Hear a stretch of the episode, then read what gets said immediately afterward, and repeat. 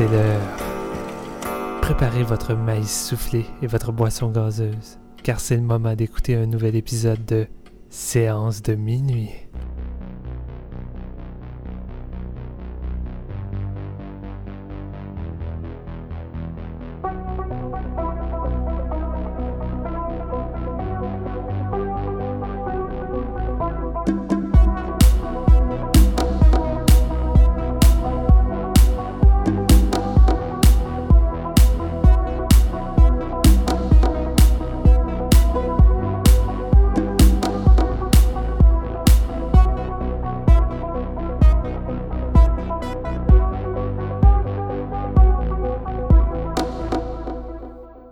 Bonjour tout le monde, bienvenue à ce nouvel épisode de Séance de minuit. Mon nom est Marc-Antoine Labonté et aujourd'hui, on revient vers le présent. Ça fait quelques épisodes là qu'on est plus euh, dans, le cinéma du passé et on a décidé de, de revenir à notre dada, les films d'horreur. Il n'y a pas beaucoup de nouveaux films d'horreur récemment. Vous êtes peut-être au courant, vous avez peut-être suivi un peu l'actualité. Euh, peu de sorties donc, mais là, euh, en VOD, il y, a, il y a encore euh, quand même de l'activité là, au niveau des productions un peu plus indépendantes. Et euh, on en a deux aujourd'hui dont on souhaitait parler. Fait que on en a profité, on les a mis ensemble. Est-ce qu'il y a un point commun entre ces deux films-là? D'habitude, on essaie d'avoir un point commun, ça rend ça plus intéressant. Non, non. Mais c'est, c'est, écoute, il y en a même un que c'est un stretch de dire que c'est un film d'horreur. Là. Fait qu'il y a vraiment pas de point commun. Les films, je vous les introduis quand même. Blood Quantum, euh, réalisé par Jeffrey Barnaby, qui est un Micmac. Euh, film qui a été financé en partie par la Sodec, donc euh, c'est ça. Puis, euh, puis, puis, puis Gretel et Ansel, nouveau projet de Oz Perkins, euh, jeune, jeune cinéaste. C'est pas, c'est pas un, c'est un vieux, c'est un vieux, mais ça fait, ça fait pas longtemps qu'il a commencé sa carrière de cinéaste. Là. Donc, je sais pas si on en avait déjà parlé sur ce podcast-là ou j'en avais juste Mm. parlé dans mon feu mon, mon, mon podcast, le dernier podcast sur la gauche, là, mais c'est le, le fils d'Anthony Perkins de Psycho, qui a aussi réalisé des films à, son époque. Puis euh, c'est ça, là, il, il a passé à la réalisation après une courte carrière d'acteur. Entre autres, vous l'avez vu dans Legally Blonde, où il joue le, le, le d'ami stupide.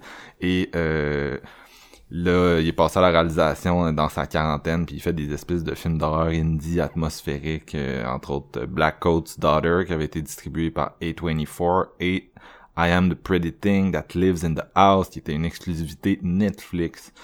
Donc, euh, Gretel et Hansel, c'est son troisième, son premier film au cinéma. Et là, je vous introduis qui est avec moi aujourd'hui pour en parler?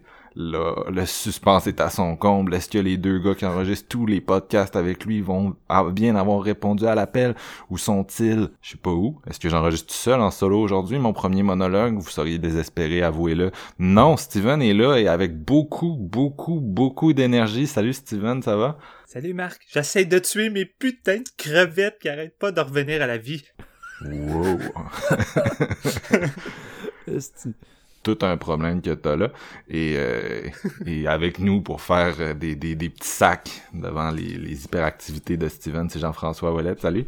Yeah! Hey, les gars, il neige comme à la fin d'octobre. Puis Ah. On fait deux films d'horreur de zombies pis de sorcières. C'est malade. C'est affreux, c'est affreux. C'est affreux. Ouais, ben, tu sais, confinant dedans, la neige, euh, tu t'en crisses un peu. Non, mais il y a deux jours, je faisais du barbecue avec en t-shirt, il faisait chaud, j'avais envie de me Ouais. baigner, puis là je gèle avec de la neige. C'est comme Attends. Je, genre, on va, on, on va faire du small talk de température sur le podcast pour la première fois, mais il neige chez vous en ce moment? Ouais, Ouais. il neige. Ok. Pourquoi moi je suis à Québec, puis en ce moment c'est gros soleil bleu, il fait chaud, pas une trace de neige nulle part? Ouais, T'as-tu mais... regardé un film de plage?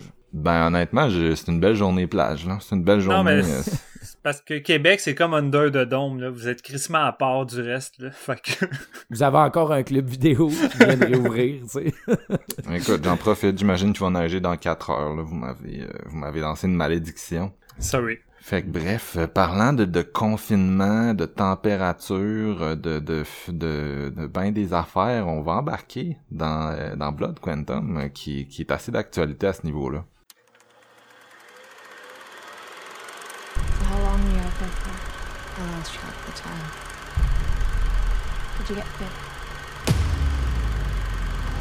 This planet we're on is so sick of our shit. That's why the dead keep coming back to life.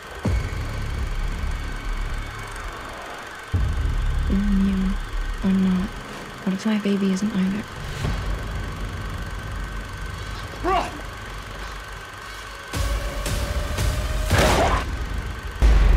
It's bad. Ninagasi.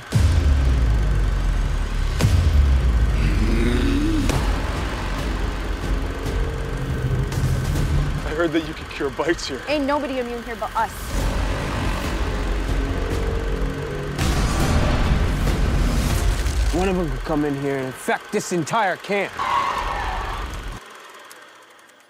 Donc, Blood Quantum, euh, justement réalisé par euh, Jeff Barnaby, comme Marc-Antoine le disait, euh, film de 2019 euh, qui met en scène plusieurs euh, micmacs dans le fond.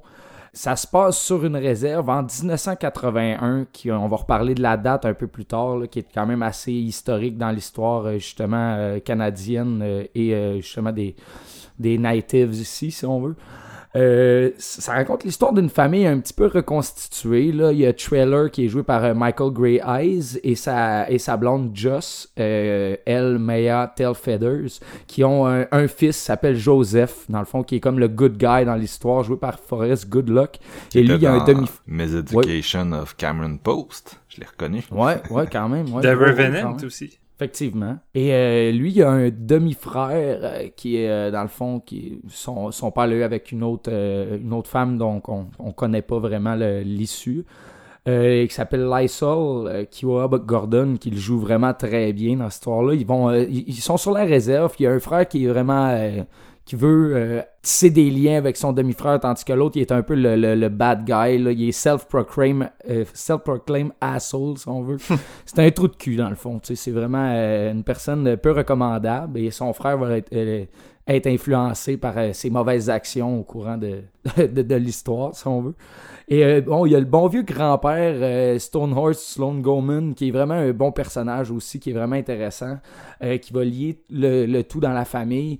Euh, il va se rendre compte à un moment donné, en pêchant dans la rivière, que ses poissons sont morts. Il les a éviscérés, justement. Il les arrangeait pour faire les filets et tout, puis se préparait un bon souper, pour finalement les voir euh, jumper, puis ils reviennent à vie, puis ça, il capote un peu, dans le fond. Fait que là, euh, Trailer va essayer d'investiguer par rapport à ça. Euh, et euh, ils vont se rendre compte que certains humains aussi et des animaux, entre autres des chiens, qui vont euh, avoir des, des tempéraments un petit peu euh, style cannibale, zombie. Et ça, ça va être l'intro du film. Après, qu'ils vont réaliser tout ça, on va faire un jump de six mois et on va se rendre compte qu'ils vont être comme placardés. et j'imagine qu'on spoil le fait que qu'ils sont immunisés au fait de devenir des zombies dans le fond sur Ouais. la réserve donc s'ils vont être attaqués par des blancs autour qui vont essayer de d'overcome leur euh, petite base De euh, voler leur territoire. ouais ouais c'est il y a vraiment un contexte euh, socio euh, politique très très très présent et peu peu subtil dans le fond c'est vraiment qui décrit le plus Blood Quantum en plus d'être un film de zombies le style de zombie dans le fond qui a pas mal tout le temps eu des répercussions euh, et des sujets euh, politiques, là, même euh, en, par- en partant avec les films de Romero et tout. sais, Mm. Ça a tout le temps été un petit peu le, le- le centre de, de, de ce style de film d'horreur-là. Euh, Blood Quantum qui reprend la- l'appel avec un sujet qui est un petit peu nouveau, qui, qui ramène de quoi qu'on n'a pas euh, nécessairement vu ici. Euh, et ça utilise le sujet vraiment à bon escient, je trouve. Euh, on va, pour commencer, je pense que le côté zombie, j'ai un truc à dire en partant. Si vous voulez vraiment du sang, du gore, des, des viscères, tout des trucs qui explosent, beaucoup de- d'effets spéciaux et d'effets pratiques dans ce sens-là. Euh, Blood Quantum, je pense que vous allez être servi de ce côté-ci. Euh, moi, j'ai vraiment beaucoup aimé ce côté-là. Dans le fond, c'était surprenant, puis euh, ça, ça ramenait un petit peu de saveur, là, parce que dans- on a comme été overloadé de films de zombies dans les, années 2000, et ça devient un petit peu redondant, je trouve. Ouais. Essayer de renouveler le genre.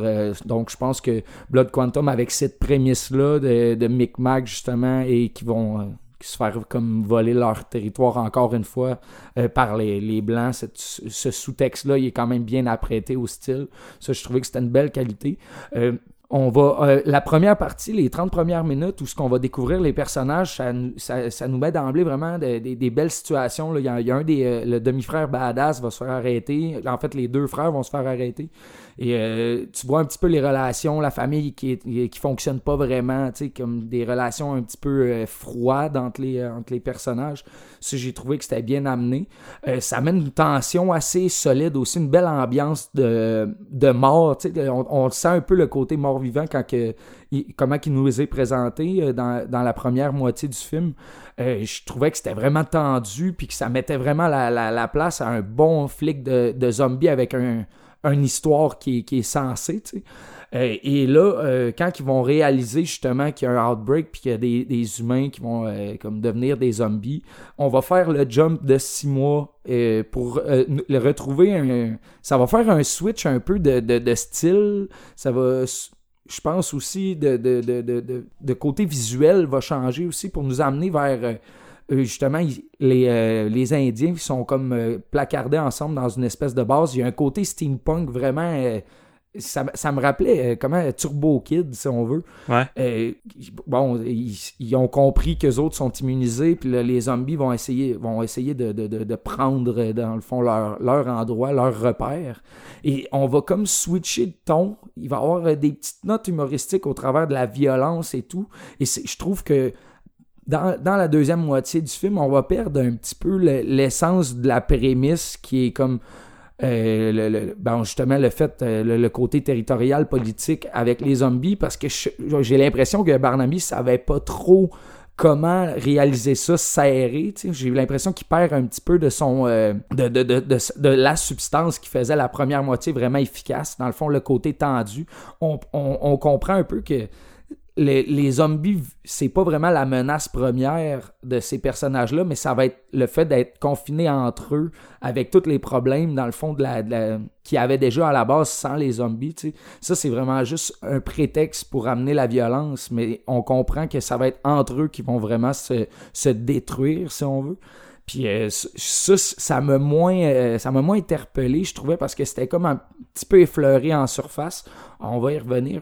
Il y a beaucoup de, de scènes d'action vers la- la- la- le, dernier tiers qui amènent beaucoup de violence graphique qui est très, qui est très bien rendu. Par contre, côté réalisation, on, on est comme, on se perd un petit peu dans le, dans l'espace. Je trouve que c'était plus ou moins clair de la façon que c'était amené à l'écran, où ce que, où ce que les personnages partent et où ce qui va arriver. On dirait que la façon que les plans se succèdent, le côté, euh, le montage fait en sorte que c'est pas trop, euh, c'est pas facile à suivre, je pense.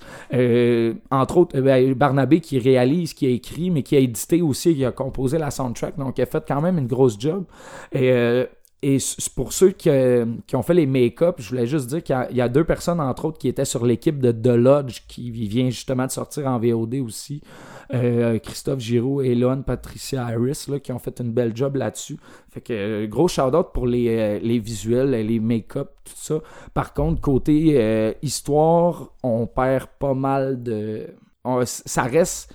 Je pense qu'on perd un petit peu le fond de, de, de ce qui faisait la prémisse forte pour mettre de l'avant une, une violence inouïe qui est mal réalisée, entre autres. Là. Euh, fait que j'étais comme un petit peu débalancé. Puis en plus, il y a beaucoup d'humour dans la deuxième partie qui fit plus ou moins avec le- le- l'espèce de, de lourdeur du récit et sa violence. On dirait que c'était comme pour, faire bien avaler le- la violence qui est.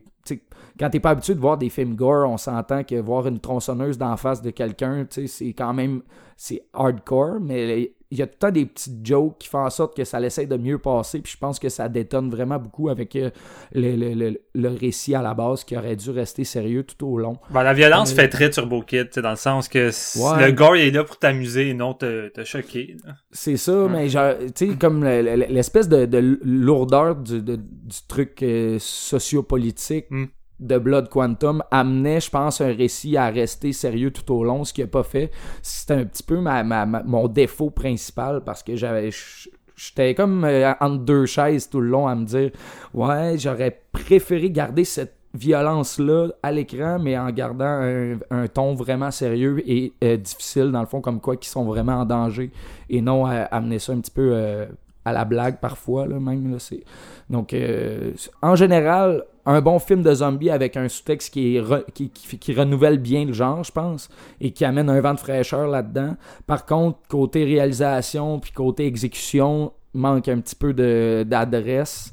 Euh, donc, euh, c'est, un, un bon petit film quand même. Une belle petite location pour moi, là, euh, Blood Quantum. Quand Steven fait des comparaisons à Turbo Kid, moi ça me fait peur parce que c'est pas un- c'est pas mon film préféré, disons. Mais toi t'avais aimé ça. Fait qu'est-ce que c'est bon ou est-ce que c'est pas bon? On veut savoir. Tu veux dire Blood ou... Attends, je suis perdu, là. Tu veux, tu veux que je reparle de Turbo Kid, Max? Ça va me faire plaisir. Oui. Steven, Fait j'ai envie qu'on fasse Kid- un podcast sur Turbo Kid. On va l'ajouter dans le titre. On va refaire l'intro. Let's go! On part sur Turbo.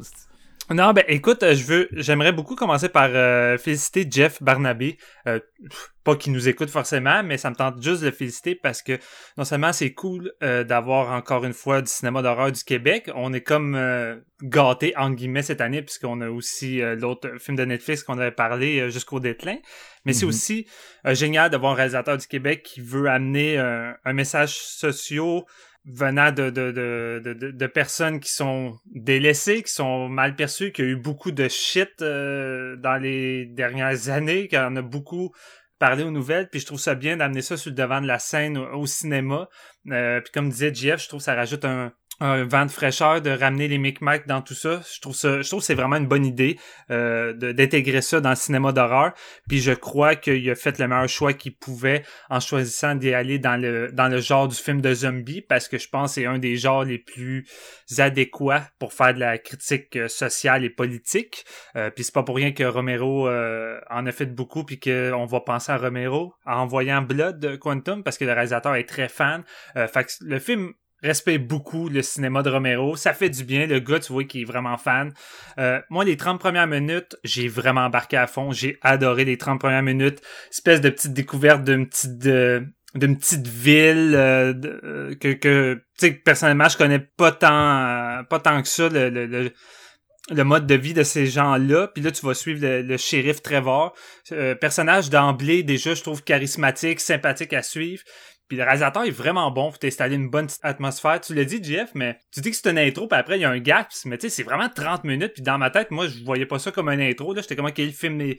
Le film est décollé, le gars est en train d'installer son atmosphère, euh, la shit commence à, à monter progressivement. Déjà en partant à nous montrer que c'est les poissons qui reviennent dans la vie, déjà ça peut paraître anodin, mais c'est un petit détail qui fait que c'est rafraîchissant de voir ça au Ouais. lieu de avec un autre élément typique, je sais pas, un, premier zombie ou d'autres choses. Tu sais, le fait qu'on voit ça avec des poissons, euh, puis le, chien, puis le fait que il a beau tirer une balle dans la tête ou de, quoi, mais qu'il revient pareil à la vie, là, ça a l'air crissement difficile de tuer dans, dans celui-là, contrairement au, au code classique de film de zombies. Je trouve qu'il développe bien ses personnages. Tu vois trois générations différentes d'une même famille euh, qui ont pas eu la vie la, vie facile. Puis je trouve qu'on arrive à s'incruster un peu dans leur milieu, puis avec les certaines tensions par rapport aux blancs, dont euh, la copine du gars qui est mal qu'elle pense être mal euh, perçue ou qui est pas vraiment appréciée pour la simple raison qu'elle elle semble pas faire partie un peu de, le- de leur famille de, de leur famille puis de leur groupe. Fait tu sais déjà je trouve que le réalisateur installe euh, des bonnes choses en plus d'avoir des bonnes séquences d'horreur, le gore est sacoche.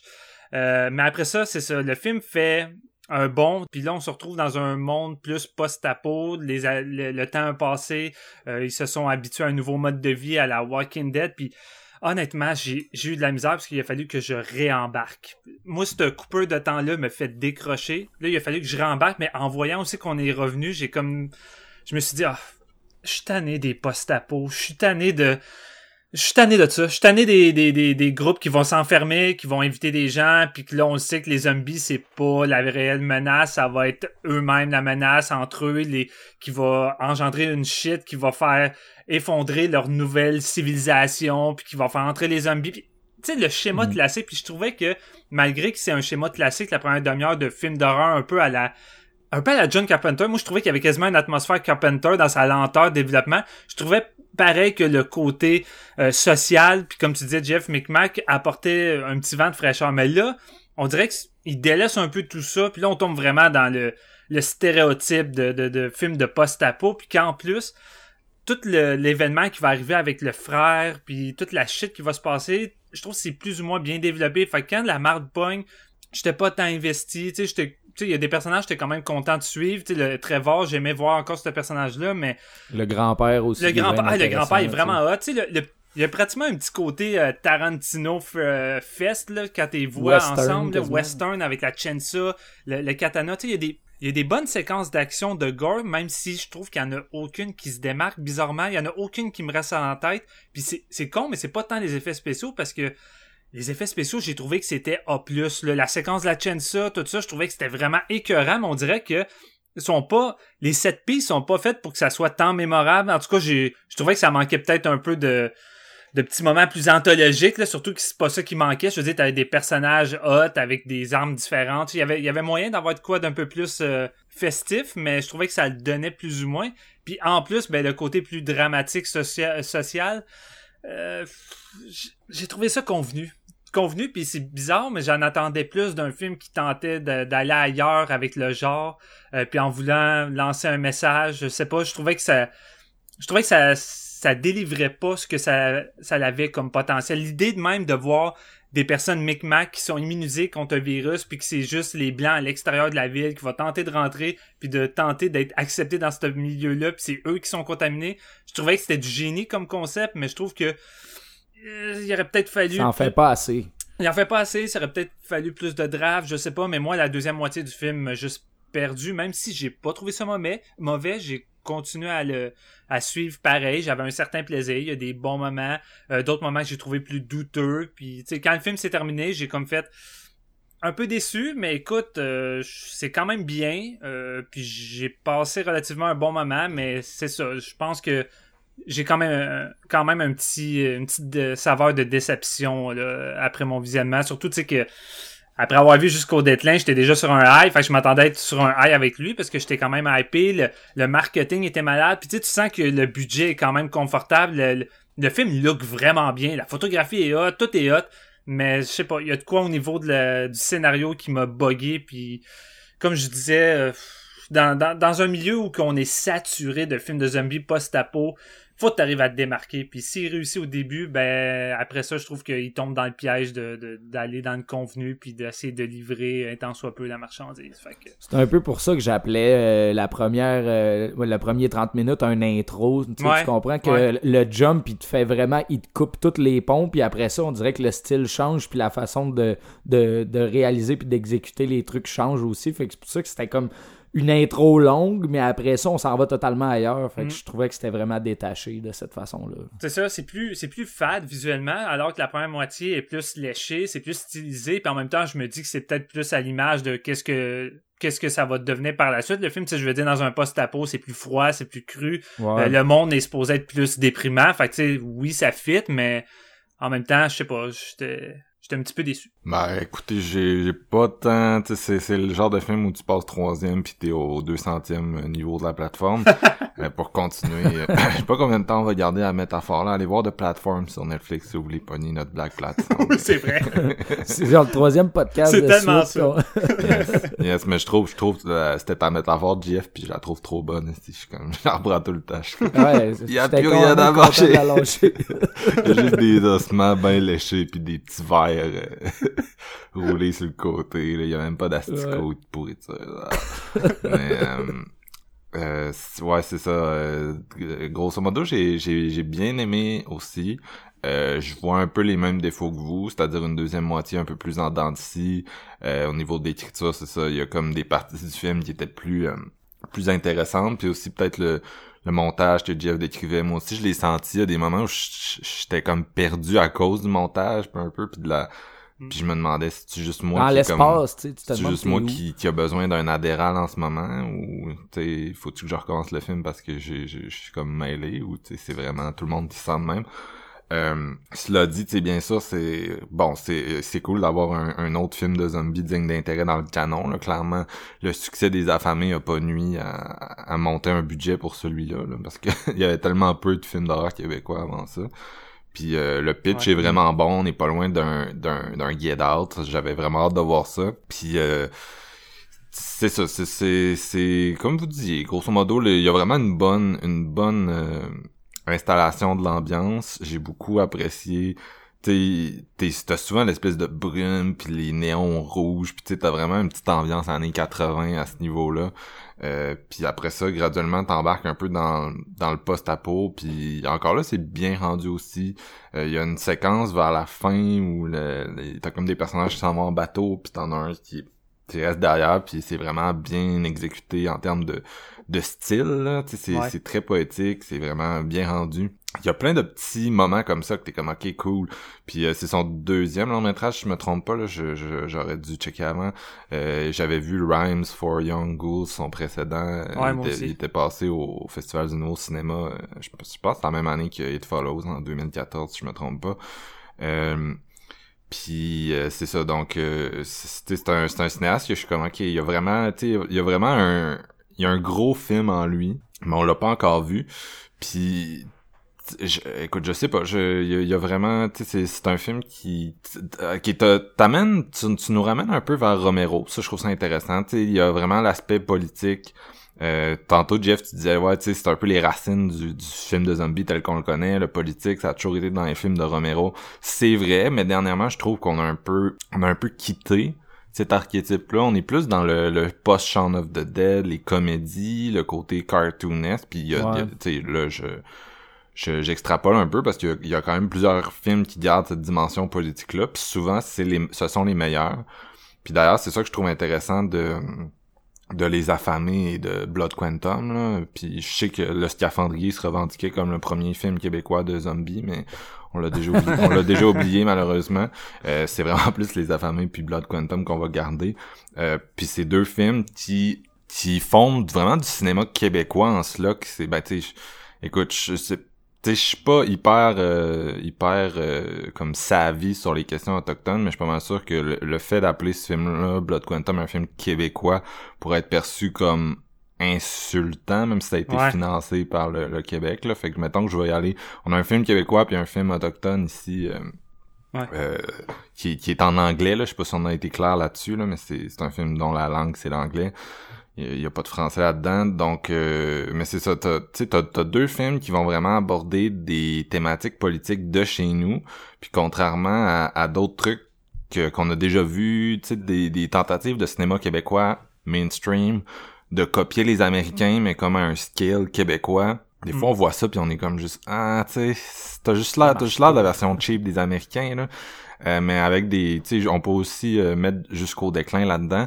Mais j'ai vraiment l'impression que là, on a, on a comme une vague de cinéma de genre qui a de la, de la personnalité, du mordant, tu sais, qui a vraiment le côté euh, local accompli, réussi. Puis ça, je vais le donner à Blood Quantum, c'est que tu sais, il sait où il s'en va, il est inspiré, il a quelque chose à dire, un, un thème relativement original. Là. Moi, j'ai pas vu tant de il y, en, y en a du, bien sûr là, du cinéma autochtone canadien, mais j'en ai pas vu des, des, des tonnes et des tonnes. On n'a pas des tonnes. Puis, euh, ben, je sais pas si c'est qu'il y en a pas des tonnes ou la distribution est toujours un peu plus, euh, tu sais, un, un, peu plus hasardeuse, disons là, tu sais. Puis ça se retrouve moins dans, dans nos TV. Puis du cinéma de genre autochtone, il y en a encore moins, tu sais. puis, euh, mais c'est ça. Fait qu'il y a quelque chose de vraiment intéressant qui, qui, que Blood Quantum amène à ce niveau-là, tu sais, au niveau juste politique euh, puis c'est un conflit très Romero dans tout ça là parce que pour ceux qui se souviennent de, des puis qui ont vu les films de zombies de Romero, il y en a fait six puis tu sais Night of the Living Dead, c'est une gang dans une maison, on se divise en factions, on crée des conflits. Day of the Dead, on est pogné dans un bunker, on, se divise en factions, les militaires, les scientifiques, on crée des conflits. Euh, c'est tout de même, c'est Land of the Dead dans la grande cité euh, un peu parodie du capitalisme puis Survival of the Dead sur son île avec les deux familles c'est on est tout le temps un peu là-dedans c'est c'est vers ça que Blood Quantum cherche à nous amener. Euh, GF tu l'avais décrit tantôt mais t'as comme deux jeunes dans un qui représente euh, le, le une forme d'intégration, du moins plus de, de, de, de vivre ensemble peut-être, ou puis tu sais qui est symbolisé assez fortement là, la bonne vieille main métaphorique, mais tu sais euh, sa, sa, sa, sa, copine qui est blanche, qui est enceinte d'un enfant, euh, puis éventuellement il y a comme un payoff avec cet enfant là, tu sais c'est puis de l'autre côté, t'as l'autre qui est hyper hostile à toute forme d'intégration. La présence des, des blancs dans la réserve, ça crée vraiment de la merde. Puis bien sûr, ça va exploser dans un conflit classique Romero. Fait que on est vraiment dans la zone Romero, peut-être même beaucoup plus que que dans un film comme Les Affamés. Puis ça, je trouvais ça intéressant. Je trouvais ça, je trouvais ça bien traité. Puis, mais c'est peut-être juste euh, le, je sais pas. Tu sais, c'est vraiment dans les détails, là, le développement des personnages des fois. Euh, puis comme vous l'avez dit, peut-être le fait d'avoir un film de quoi, 1h, 1h20, 1h25 qui se passe sur euh, sur plusieurs époques, c'est un peu ambitieux, puis tu sais, qui est quand même une tapisserie où t'as plusieurs personnages. Euh, ils tiennent à intégrer l'arrivée euh, de l'infection puis tu sais la façon que mm. vous en avez parlé c'est intéressant ça affecte les animaux en premier mais tu sais ça rejoint quand même beaucoup je pense une perspective euh, une, perspective autochtone des choses là tu tu vois tu sens vraiment que c'est pas juste c'est pas juste euh, c'est pas juste euh, les, les, les autochtones contre les, les colons là. C'est vraiment tu sais toute la nature est affectée par ça autour d'eux. Puis euh, ce côté-là post-apo tout construit autour d'une réserve je trouve vraiment que c'est une bonne idée là. mais c'est c'est ça, c'était un, un peu gros, les ficelles étaient un peu grosses peut-être, puis euh, il manquait peut-être un, je sais pas, ça, ça me semble que c'est un film que t'aurais pu faire sur deux heures, une histoire que t'aurais pu raconter sur deux heures. Je comprends que des fois c'est des, c'est des questions de budget, c'est pas nécessairement le cinéaste qui a le contrôle là-dessus. Peut-être même qu'on lui a demandé de couper des scènes qui auraient coûté trop cher à filmer. Tu sais, il faut vraiment aller y parler là pour savoir les détails de tout ça. Tu peux pas accuser les, les, les concepteurs puis dire que c'est leur faute, mais euh, Mm. Mais ça, ça, reste que dans le produit fini, c'est un peu ça qui manque, là. C'est un peu de, de, un peu de chair sur l'os, de développer une coupe de personnages, donner un peu plus, un peu plus de poids à certains enjeux. Euh, puis ça l'aurait rendu plus fort, peut-être. Cela dit, tu sais, c'est un bon film, c'est une bonne ambiance, c'est une, une histoire originale, puis comme je disais, je pense que ce réalisateur-là, il y a un gros film en dedans de lui, puis à un moment donné, il va arriver avec de quoi qu'on va cheval oh puis tu sais parce que déjà ces deux premiers c'est des films que je conseillerais tu sais. Je serais comme quelqu'un me dirait je veux me taper ça à soir euh, Blood Quantum je, je, l'encouragerais tu sais. Je considère pas que c'est un c'est un film euh, que je vais avoir envie de revoir euh, la semaine prochaine au, au, contraire des affamés que je suis sorti de la salle puis je voulais juste aller me leur taper mais c'est un bon film tu sais. Moi c'est ça que j'en retire peut-être peut-être je l'ai plus aimé un peu que vous là même si j'étais un peu tu sais je vois un peu les mêmes qualités puis les mêmes défauts comme deuxième film, je le vois vraiment comme un, next step, contrairement à son précédent. Tu sais, je trouve que déjà là, je vois une plus grande maturité, euh, puis un meilleur contrôle de, de la mise en scène, euh, puis de, de, de l'esthétique. Fait que tu sais, je, suis d'accord avec toi que j'ai vraiment envie de le voir avec un, un autre projet, puis je, je suis certain qu'à un moment donné, on va avoir euh, une bombe de sa part. Puis de j'ai essayé d'être le plus objectif en parlant du film puis de pas sonner trop négatif non plus.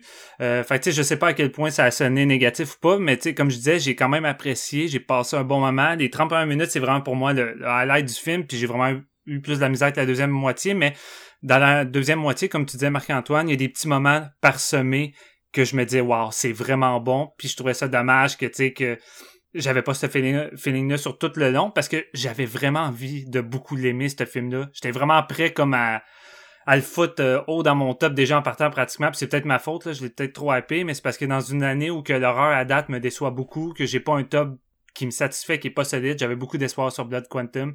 Et euh, mm. c'est ça, j'en ai peut-être un, petit peu euh, mis trop sur les épaules, mais écoute, je le recommande pareil. Ça reste que c'est une bonne tentative. Ça a sa personnalité, ça a son identité. Puis comme tu disais, Marc, puis on en a parlé, je pense, beaucoup dans notre épisode sur Jusqu'au déclin. Mais ça fait du bien d'avoir euh, du cinéma d'ici qui pige leur influence dans le cinéma d'ailleurs, mais qui garde leur propre identité. C'est ce qui me manquait beaucoup quand on regardait souvent des, des pseudo-films d'action québécois qui se la jouent américain 100%, puis t'es comme ah, c'est vrai, t'as vraiment l'air juste de la version cheap de Lethal Weapon, par exemple, sans, sans fixer sur un film en particulier. ouais, non, c'est ça. Mais tu sais, là, c'est cool. Tu sais, avec Blood, euh, encore une fois, surtout avec un film qui a une identité, qui a des choses à dire, qui a des qualités. Fait que, tu pareil, j'y lance quand même beaucoup d'amour. Puis même s'il y a des trucs qui m'ont laissé perplexe, là, j'ai pareil apprécié. Euh, Parce que même euh, le, le, récit, comme je disais, là, dans, dans dans l'époque où lequel le récit se déroule, c'est 1981, puis vous m'excuserez euh, ma, ma, grande connaissance justement du côté autochtone ici. Là, je veux dire, mhm. je connais pas tant ça. J'ai fait une recherche en surface, mais en 1981, ici, il y avait vraiment beaucoup euh, d'Autochtones qui protestaient contre euh, la leurs droits face à la Constitution parce qu'il y avait un gouvernement qui avait instauré quelque chose. En tout cas, j'ai pas l'information complète, là, mais c'était vraiment euh, situé dans un milieu je pense, dans une époque qui était significative par rapport au récit et au, euh, au côté politique, justement, de Blood Quantum. Fait que je trouvais ça quand même euh, ben, quand tu le sais, parce que je veux dire, au, au, départ, tu pars le film en 1981, nous autres, on n'était pas nés, puis je veux dire, ça dépend de tes connaissances en histoire québécoise. Moi, c'est probablement zéro, tu sais, que...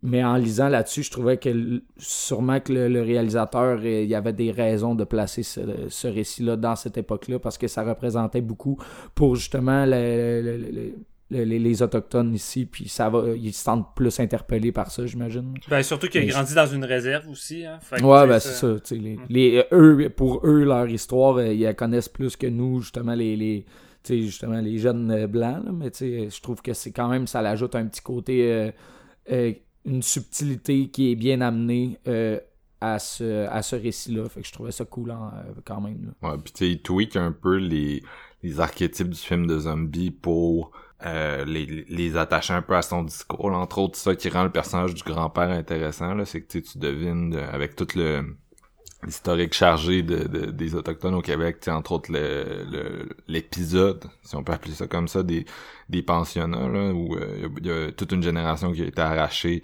à sa famille pour être enfermée dans des pensionnats québécois, où il a été forcé de euh, de d'apprendre la langue puis de, de se con, de, de se conformer en gros là aux us et coutumes du Québec de l'époque puis bien sûr il y a eu euh, beaucoup d'agressions euh, sexuelles commises par des prêtres aussi euh, c'est comme vraiment un, épisode noir du Québec je pense là puis du Canada en général même si je connais un peu moins peut-être l'histoire des autochtones des autres provinces mais je m'imagine que ça doit pas être tant plus reluisant là. Euh, non. c'est ça le côté avec le grand-père où il y a comme une scène vers la fin où il va dire, il va déclarer, tu sais, je suis déjà parti d'ici, je repars plus. Puis il y, a, plusieurs personnages qui sont un peu tweakés comme ça pour leur donner. Euh... sais on investit de la série B, mais on y donne, on y donne de l'intérêt avec des personnages, je trouve peut-être un peu plus originaux que d'habitude, un peu plus, euh, tu sais, qui on sent plus leur vécu, puis ils sont plus intéressants à voir aller. Euh, puis c'est vrai qu'on est pas loin du John Carpenter par moment. Là. Il y a une petite vibe Carpenter là, dans juste le côté que je disais tapisserie de personnages là où t'as comme tout un espèce de de, de, de, gang euh, que tu vas développer comme en parallèle euh, sur plusieurs générations aussi. Là. Puis tu vois comme le comment la, leur présence de comment dans chaque génération ils ont comme un peu une vision de la vie différente là fait que c'est ça rend ça assez intéressant ouais puis moi niveau gore tu sais c'est vrai que c'est pas tu sais, tu sens assez rapidement que c'est pas c'est un film qui est peut-être plus intéressé par le côté politique que par l'idée de te créer vraiment des séquences euh, horrifiques à tout casser. Là. Moi, il y a pas tant de... Je garde plus l'ambiance écrasante un peu que vraiment, hey, ce bout-là, tu sais. Puis je me rappelle des moments de gore que, comme t'as dit, Steven, c'est pas nécessairement pour te faire... Euh, pour te faire euh, freaker, tu sais, mais j'ai pas nécessairement l'impression que c'était pour te faire rire non plus. C'est peut-être juste moi qui l'ai pas regardé dans la bonne disposition, mais j'aimais comme, tu sais, un côté assez grotesque, là, dans certains effets, là. Puis, euh, je sais pas, j'aimais ça, je trouvais ça, je trouvais que ça servait bien euh, l'ambiance générale d'essayer de créer, là. Ben, rire, euh, peut-être un peu, je trouve, l'espèce de zombie qui est coupé en deux au deuxième étage, qui est pendu par ses tripes, là, pendant que l'autre, il rentre, ou même la, séquence de la Chensa, tu sais, t'as quasiment le, personnage de la Chensa qui sort un espèce de one-liner typique de, de série B. Fait je pense qu'il essaie pareil d'intégrer un, petit côté de fun avec le gore. Puis comme tu dis, c'est peut-être pas tant ça qui l'intéresse non plus. puis ça c'est bien correct, je veux dire, euh, avec ça. Moi, quand il le demi-zombie attaché aussi à l'entrée, qui est quand même assez comique. Là, je veux dire, euh, ça part la deuxième moitié du film assez sur un voyons, sur un changement de ton assez raide là, je trouvais en tout cas j'ai pas tant trouvé mais bon c'est assez un détail dans c'est assez un détail dans l'histoire là moi il y, a une des images en fait qui crée avec ce zombie là puis c'est peut-être vraiment moi là qui qui, a, qui fait juste euh, prendre ma perspective de de de dude pas de culture là puis appliquer ça euh, dans le fil du film mais il arrive comme face à face au zombie, là, qui est comme un zombie soldat. Pis ça me rappelait un peu l'image euh, iconique que tout le monde connaît là, de la crise d'Oka, l'espèce de photo où euh, il y a comme un, autochtone euh, qui est comme vraiment face à face à un soldat. Là, c'est comme un des clichés iconiques des années 90 au Québec. Puis on, aurait dit qu'il essayait de faire ça, mais en version justement zombie, là, pour un peu renvoyer. C'est ça qui, qui rend ça intéressant aussi de la perspective la perspective autochtone, c'est vraiment l'idée d'immunité puis de ce virus-là, il nous affecte pas, il affecte les, les gens de l'extérieur puis un peu de la perspective de, des blancs brainwashés, c'est un peu comme la perspective des blancs euh, oppressant euh, sectaire riche dans Get Out là tu sais on est on est pas loin de ça hmm. sauf que là au lieu d'être l'espèce de, de culte fou qui essaye de de te brainwasher ben c'est euh, c'est les zombies qui sont eux-mêmes brainwashés tu sais c'est c'est différent un peu mais on est un peu à la même place là aussi mais c'est fou, tu sais, j'écoutais ça, puis c'est vraiment comme de m'intégrer dans un univers que je connais pas tant, puis qui fait partie, tu sais, du, du Québec. Puis comme tu, tu disais, Marc-Antoine, ça se demandait si c'est pas pratiquement insultant d'identifier ce film-là comme, un, comme étant un film québécois, là, mais euh, c'est discutable, I guess, là, mais... Euh, ben, il a été financé par nous, tu sais, on, on, l'a on a participé à son financement. Fait que c'est un film qui fait partie... Tu sais, c'est un film qui est destiné, je pense, à un public québécois, puis qui fait partie, mais c'est pas, pas un film que tu peux, comme... C'est ça, c'est un film qui a, sa, qui a sa propre culture, tout comme les, les Autochtones l'ont, là. c'est une extension Non, c'est ça, leur propre culture. Ouais, une extension. Puis, un peu comme leur, comment je pourrais dire, leur propre univers avec leurs propres règles. ils vivent différemment de nous autres. Puis, tu m'incruster là-dedans, je trouvais ça, je trouvais ça vraiment intéressant parce que comme toi, je m'y connais pas tant en histoire. Puis je trouve ça triste parce que c'est peut-être le cas de la plupart des Québécois euh, au Québec de pas connaître cette histoire-là. Puis c'est peut-être pour ça que le jugement est autant présent quand il arrive des choses avec les autochtones. Puis je trouve ça triste. Souvent la situation est plus triste que frustrante, surtout qu'est-ce qu'il y avait eu avec les chemins de fer puis tout ça, tu sais, quand je voyais la réaction des gens. Puis j'ai l'impression que c'est peut-être avec c'est peut-être plus tard que ce réalisateur-là va arriver avec un film euh, plus peaufiné puis peut-être plus clair dans certains points qui va peut-être aider à venir toucher un peu monsieur et madame tout le monde en faisant un film qui s'adresse à, à tous les Québécois. Fait que, tu sais, je trouve ça vraiment intéressant puis j'ai comme envie juste de d'approfondir mes, mes connaissances historiques sur les autochtones puis je pense que ça serait une chose une des grosses qualités que je pourrais donner à ce film-là puis que j'espère qu'il va donner envie aux, autres gens de peut-être aussi euh, se renseigner plus là-dessus. Hmm. ben, quand même, il y a quand même plusieurs documentaires puis euh, films qui ont été faits, entre autres au Canada. Fait moi, je te dirais que celui, je pense, qui, en tout cas, que moi, dans ma tête, est, le plus connu, c'est euh, comment tu prononces ça déjà? À Atanarjuat là en tout cas le The Fast Runner qui est un film qui est, qui est le film qui avait représenté euh, le Canada aux Oscars l'année qui est sortie c'est-à-dire euh, l'Oscar langue étrangère. d'habitude le Canada tu vu que la majorité la majorité du pays parle en anglais envoie pas mal tout le temps des films québécois mais euh, cette cette fois-là il avait envoyé un film un film autochtone puis c'est c'est un des dans ma tête, c'est un des films les plus connus, mais je le conseille aux gens qui l'auraient pas encore vu. Il me semble que c'est le genre de truc qui repasse tout le temps à, la télé locale. Si vous avez encore le câble. Euh, ça avait été au Festival de Cannes aussi. Là. Puis en tout cas, il y a, quand même une série de titres. Ce serait... faudrait... Euh, écoute, peut-être qu'on va pouvoir aller se trouver une petite liste en ligne là, quand on sera plus en ondes, puis euh, poster ça avec l'épisode. Mais tu sais, puis aussi... Ben, je sais pas, Oui, qu'est-ce que t'as dit? Ouais, excuse-moi, c'est, peut-être parce que je perçois, c'est, j'ai, peut-être l'impression que c'est parce que c'est peut-être plus accessible puis plus facile de faire découvrir ça aux gens avec de la série B qui s'adresse un peu à monsieur et madame tout le monde que d'autres films puis documentaires qui en temps normal tu sais va pas intéresser je, dis là je dis ça de façon stéréotype mais va pas intéresser euh, Gérard puis Ginette là, non je comprends ce que, tu veux dire parce que même un, même un film de Xavier Dolan n'intéresse pas euh, Gérard Piginette là puis tu sais non c'est ça. c'est c'est un c'est un film qui leur propose même pas tu sais hey viens ici puis on va te montrer tu sais c'est comme on va te parler de de, de ton voisin tu sais tandis que là c'est comme on va te parler d'une réalité euh, que sur laquelle t'as des préjugés. Ben quoi Xavier Dolan c'est peut-être ça aussi dans un sens mais tu sais euh, je sais pas tu sais même écoute le le cinéma québécois dans son ensemble là, vit l'espèce de préjugé de drame larmoyant là, tu sais puis euh, ouais. mais ouais effectivement là peut-être qu'avec une série B c'est un peu comme euh, comme le, cinéma de genre québécois réussit à faire puis les comédies mainstream tu sais c'est attirer le monde euh, par la bande là puis c'est pas faux que Blood Quantum c'est un peu ça là tu sais c'est un film récent que j'avais vu qui qui parlait un peu de, des réserves justement autochtones et tout, et que des situations de comment ça comment ils vivent euh, leur mode de vie, c'est Sipan, je pense, de Myriam Véro, qui avait gagné un prix aussi. Euh, qui, je vous le recommande fortement, honnêtement. J'avais regardé ça avec ma copine. C'est un, très très bon drame, là, un, truc de deux heures bien développé avec des personnages vraiment attachants. Là. Euh, assez intense, assez lourd, mais qui, euh, qui décrit quand même bien comment qu'on comment qu'ils vivent la, sur une réserve et la relation entre justement les blancs en dehors de la réserve et les jeunes qui sont qui sont élevés sur la réserve dans le fond là. non c'était un, des gros on parlerait de série B mais ça c'est probablement plus sur la, sur la table où ce que les gens le connaissent un peu plus, mais quand même, euh, dans le sujet, je trouve que c'est bien efficace comme film. Non, c'est ça. Le, le cinéma est là, il suffit de s'y intéresser. Puis c'est un peu, je pense, c'est un art qui est un peu à l'image euh, des personnes qui le produisent. C'est-à-dire que c'est une voix qu'on choisit ou on choisit de ne pas écouter au Québec. Puis que, tu sais, faut, faut faire le choix de s'y intéresser parce que tu peux, euh, tu peux juste t'emmurer dans tes préjugés puis décider de ne pas écouter de pas écouter le monde le monde qui vivent ça puis juste écouter euh, les rednecks de la radio puis de leurs opinions sur la question.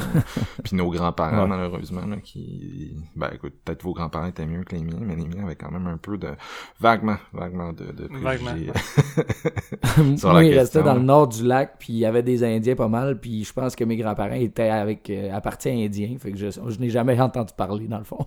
C'était plus ça. OK ben écoute c'est bien ça c'est bien. Euh, ta note, Jeff, ce serait quoi pour ce film-là? Écoute, euh, ma note, ma tête veut y donner un 2.5, puis mon cœur veut y donner un 3. Fait que euh, valser entre les deux, là, je veux dire, euh, j'ai quand même bien aimé ça. Je trouvais ça inégal, mais je trouvais que c'était un bel effort quand même. Je pense que, comme tu disais, on peut résumer ça à Barnabé son film. C'est juste, c'est pas encore l'accomplissement d'un chef-d'œuvre encore, tu sais, mais il y a des bonnes idées puis il y a des manques côté mise en scène aussi. Je, pense que je pense que c'est une bonne location pour tout Québécois qui veut voir du cinéma de genre euh, de, avec une nouvelle, un vent de fraîcheur, comme, comme je le disais. Là. Fait que je veux dire, euh, c'est bon, c'est juste pas euh, aussi bon que je l'espérais, je pense. Toi, Steven, Tana? moi, je suis quand même à l'aise avec un 3, 3 sur 5. C'est un film qui a beaucoup de cœur, beaucoup d'ambition, beaucoup de qualité. Malheureusement, il est tombé dans plusieurs pièges, mais ça fait pas ça fait pas en sorte que qu'on veut le dénigrer. Puis tu sais même si j'ai pas envie de le, revoir automatique je suis pas contre l'idée exemple euh, dans un an de peut-être me le retaper ou x raison tu sais. C'est un film que j'ai quand même envie de revisiter un jour pour voir si euh, ben ma perception va peut-être changer ou évoluer c'est on peut-être un grower ouais. Ah ouais peut-être. Hmm. moi je dirais avec le 3 effectivement. C'est un film je trouve intéressant. Je trouve que c'est un c'est un bon ajout là, au canon au canon euh, au maigre canon là, de cinéma d'horreur de, de de la province euh, puis c'est ça, je, il y a comme il y a, il y a, quelque chose il y a quelque chose. C'est un peu un peu comme quand tu vois des films genre Absentia ou de Mike Flanagan ou de Roos de, de Ty West là, qui sont des, des films qui sont dans leur premier tu sais puis que tu te dis ah ok là tu sais il y a comme il y a le germe de quelque chose puis tu réalises pas à quel point les necks vont te taper. Ben c'est un peu ça avec ça. Il y a, il y a quelque hmm. chose que j'apprécie beaucoup euh, puis j'ai le feeling, tu sais, un film, mettons, comme The Rose de Ty West, là, c'est, c'est sûr, il a pas le même budget, là, fait Mais c'est quand même un exemple de film aussi que tu revois la hausse une fois que le, réalisateur a fait d'autres films qui ont comme un peu plus euh, établi son style, puis développé son style, puis tu te dis, ah, ok, ouais, c'est c'était ça The Rose, tu vois, tu vois un peu mieux les embryons, puis où les trucs, où les trucs s'en allaient. Fait que j'ai un, un peu ce feeling-là, tu sais, que c'est un, c'est un film qui est intéressant, puis je suis vraiment curieux de voir où cette démarche-là va nous amener, parce que, euh, tu sais, ce genre de film-là, euh, avec un peu un style punk, là, j'aime bien ça. Moi, j'aime bien ça, le petit côté punk des séries B, là, ça, ça me fait mon affaire je vais jamais critiquer, critiquer le fait d'avoir euh, beaucoup d'ambition au point que c'est c'est trop ambitieux au vu de son budget parce que c'est souvent comme ça avec un premier film puis souvent ce sont des films qui sont très ambitieux puis qui sont limités à cause d'un budget mec mais écoute je veux dire c'est ça qui fait avancer euh, qui fait avancer les choses puis qui montre le potentiel de réalisateur. Fait tu sais moi je trouve ça bien là. Tu sais Blood Quantum c'est ça. C'est crissement ambitieux puis mm, le gars manque pas d'idées puis malgré le, le budget puis le temps qui n'a pas dû être facile, j'imagine, ben, il arrive pareil à faire quelque chose d'intéressant avec ça. C'est nice. Nice. Ben écoute, on va, on va voir euh, on va voir la suite pour ce réalisateur, un de ces quatre. Et, euh, et là, en fait, on s'en va voir la suite de la carrière d'un réalisateur qu'on aime bien, c'est-à-dire Oz Perkins. On va passer à euh, Gretel et Ansel. What you do for all you just? Me. Things I could save life. Could make. She's not her mother, you know. It's true. She isn't. She has much to give. You wouldn't understand though. Many gifts here. You always say there aren't any gifts in this world. That nothing is given without something taken away. So tell me this. What is she taking? I'm scared now. I want to go home. I want to see Mother. We both know there's nothing there. But gifts. Are you forgetting? Forgetting to be afraid of gifts? I'm not. What about this story? Once upon a time a girl was born. It's not like that. All in the village agreed that she was the most beautiful child. You do want to shut your mouth. It can't be that she was touched with the gift of. Fall quiet, boy. For I shall write my own story. Gretel. You wanna leave? Let me show you how. On enchaîne avec Gretel et Hansel, le nouveau film de Oz Perkins, adapté d'une euh, histoire des frères Grimm, évidemment. Euh, puis, je pense que c'était pas écrit par Oz Perkins, si je me trompe pas, ça se peut-tu? C'était écrit par Rob Hare. Puis peut-être que Perkins, je pense, avait écrit quoi, mais en tout cas, dans le Non. générique, il me semble que je voyais pas son nom. Non, puis hostie que je vais revenir là Ouais, ok. Non, effectivement. Hey, laisse-moi parler, c'est moi qui commence. Vas-y. Ouais, ok. Euh, c'est ça. Et euh, on suit dans le fond Gretel et Hansel. Et suite à la descente euh, psychologique de leur mère euh, qui tombe dans la folie, qui va de plus en plus mal, euh, elle va leur demander, euh, leur demander, je dis ça, mais elle va surtout dire- demander à Gretel de quitter, de quitter le foyer avec son petit frère Hansel parce que Elle va insister. a insisté de façon assez intense. Euh, admettons, tu peux pas dire non. De quitter le foyer puis d'essayer de, de faire leur vie en- ailleurs où qu'ils vont être plus en sécurité puis où que ça va être un endroit plus adéquat pour euh, pour deux jeunes. Et euh, après, après, par la suite, ben c'est ça, Ansel, ben non, je vais pas dire Ansel, je vais tout le temps commencer par Gretel parce que c'est important ici. Gretel, c'est la vedette, Ansel, il est très secondaire ici. Gretel va partir avec son petit frère Ansel dans les recoins sombres de la forêt pour traverser afin de trouver du travail et des trucs à manger parce que sur leur longue route, ils vont avoir faim, faim, faim, faim et constamment faim. Euh, ils vont rencontrer des, des personnages un peu étranges, dont le fameux chasseur, euh, ainsi que des silhouettes et des créatures, des ombres qui semblent assez étranges, mais ça fait partie du fait que Gretel euh, semble avoir également des visions. Elle a, elle a un don que- qu'elle semble reconnaître depuis, depuis longtemps. Et euh, déjà là, je, trouvais ça intéressant de se demander si euh, c'était relié à des visions, des dons, ou s'il n'y avait pas une certaine euh, lien avec euh, la, démence de sa mère qui serait transmis euh, à elle, mais on va revenir sans doute là-dessus.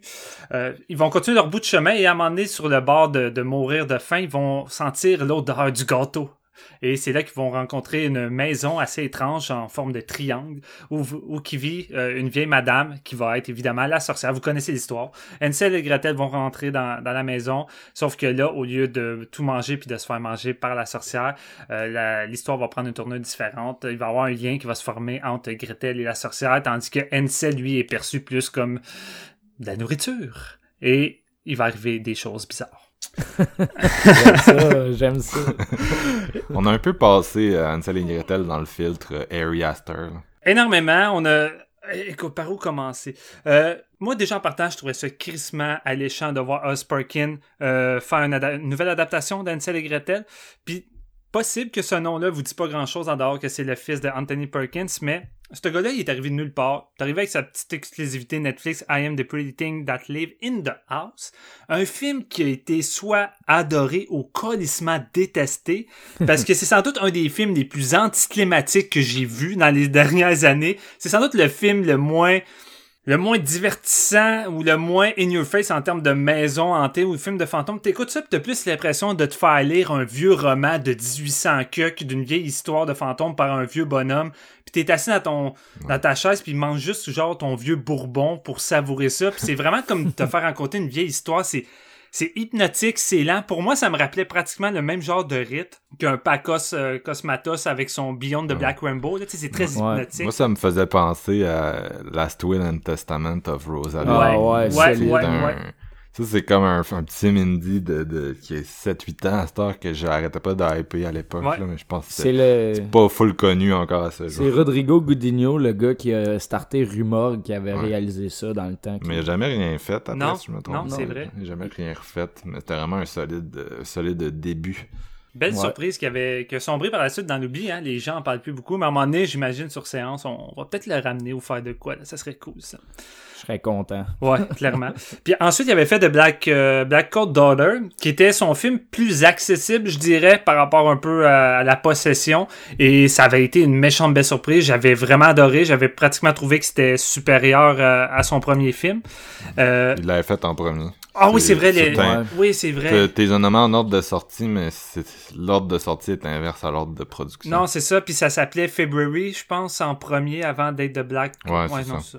C'est ça. C'est juste ça a été long, tandis que Netflix, eux autres, ils ont sorti celui qui avait fait son deuxième directement. Fait Mm. que ça a pris plus de temps à sortir le premier. Les deux films avaient été faits à Ottawa, d'ailleurs, tournés à Ottawa. C'était cool. Ah. C'est ça. Ouais, nice.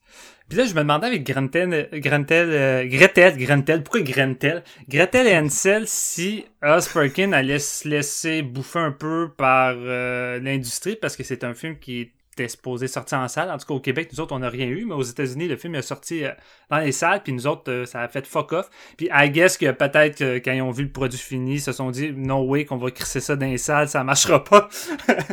C'est un, un film de Orion que l'année passée, ils ont sorti le remake de, ben, c'est eux qui ont produit le remake de, de, de Child's Play, Ouais. là, que JF déteste.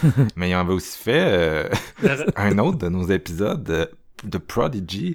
Puis The Prodigy, je sais pas si vous vous souvenez, mais on avait été le voir. En français. puis Ouais. c'était un jeune distributeur qui avait ramassé ce film-là. Tu sais, un petit distributeur québécois qui venait d'être fondé. Puis on déconnait un peu parce que les, le doublage était vraiment terrible. Il y avait un, une phrase de sous-titre dans le film, puis il y avait des fautes dedans. puis tu sais, en tout cas, je pense qu'il y avait, y y personne comme pour distribuer du Orion au, au Québec. Puis cette année, ben, il y avait personne au rendez-vous pour Ansel et Gretel.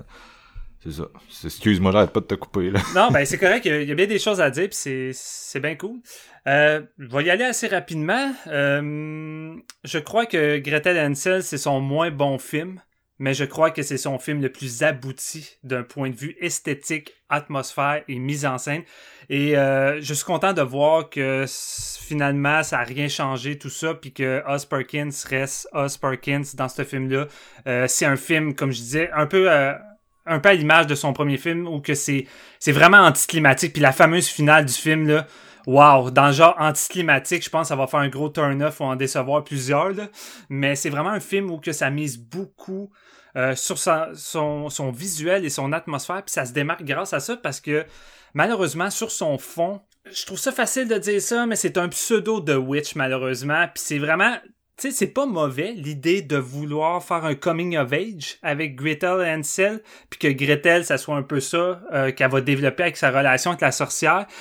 Mais malheureusement, on a eu The Witch. The Witch l'a fait en quelque sorte, puis c'est vraiment mieux fait, c'est mieux peaufiné, c'est surtout mieux écrit. Ici, il y a vraiment un gros problème d'écriture. Euh, c'est mal développé. Le rendu est vraiment pas excellent.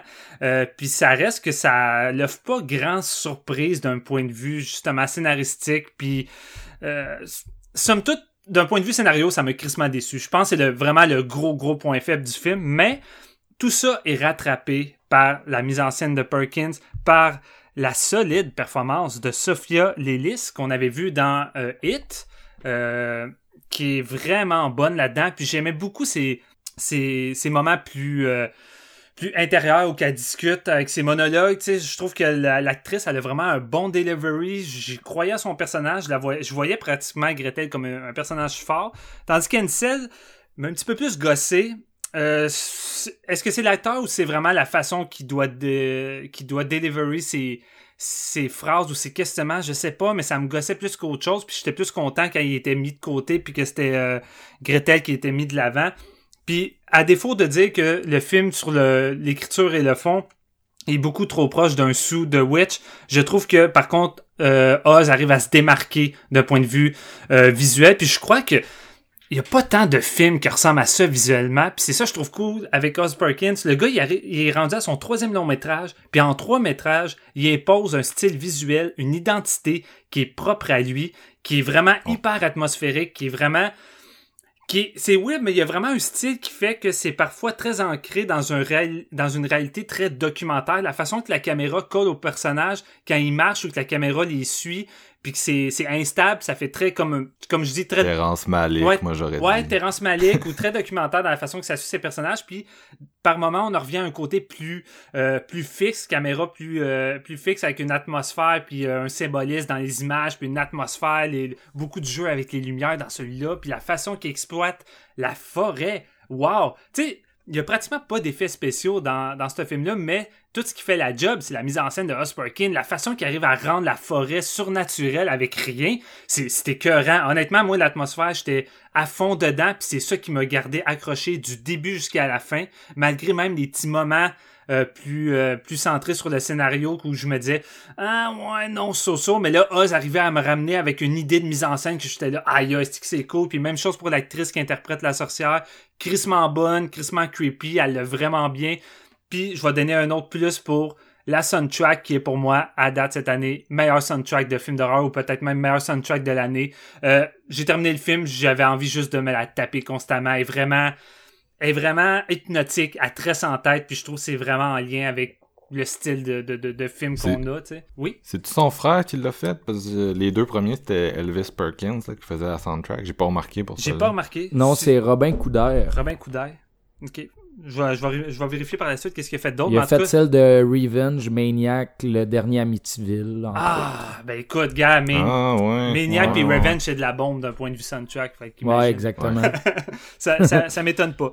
Euh, Puis sinon, écoute, euh, je- je pense, vu que je pense pas qu'on va s'étirer sur beaucoup de choses, je vais vous laisser aller, mais c'est ça, c'est un film où que c'est la, la forme qui, qui est la vedette et qu'il faut vous laisser euh, entraîner par ça, euh, alors que le, le fond est, est somme toute euh, cliché et vide en tant que tel.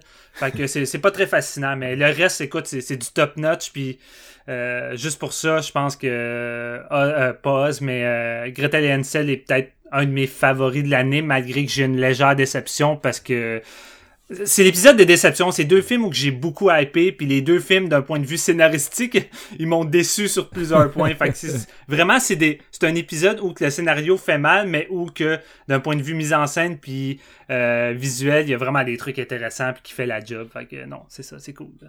Ouais. Je suis pas mal à la même place que toi, là. Effectivement, c'est l'épisode où euh, il, il manque, il manque, un- il manque, un- il y a des manquements là, dans les développements des histoires.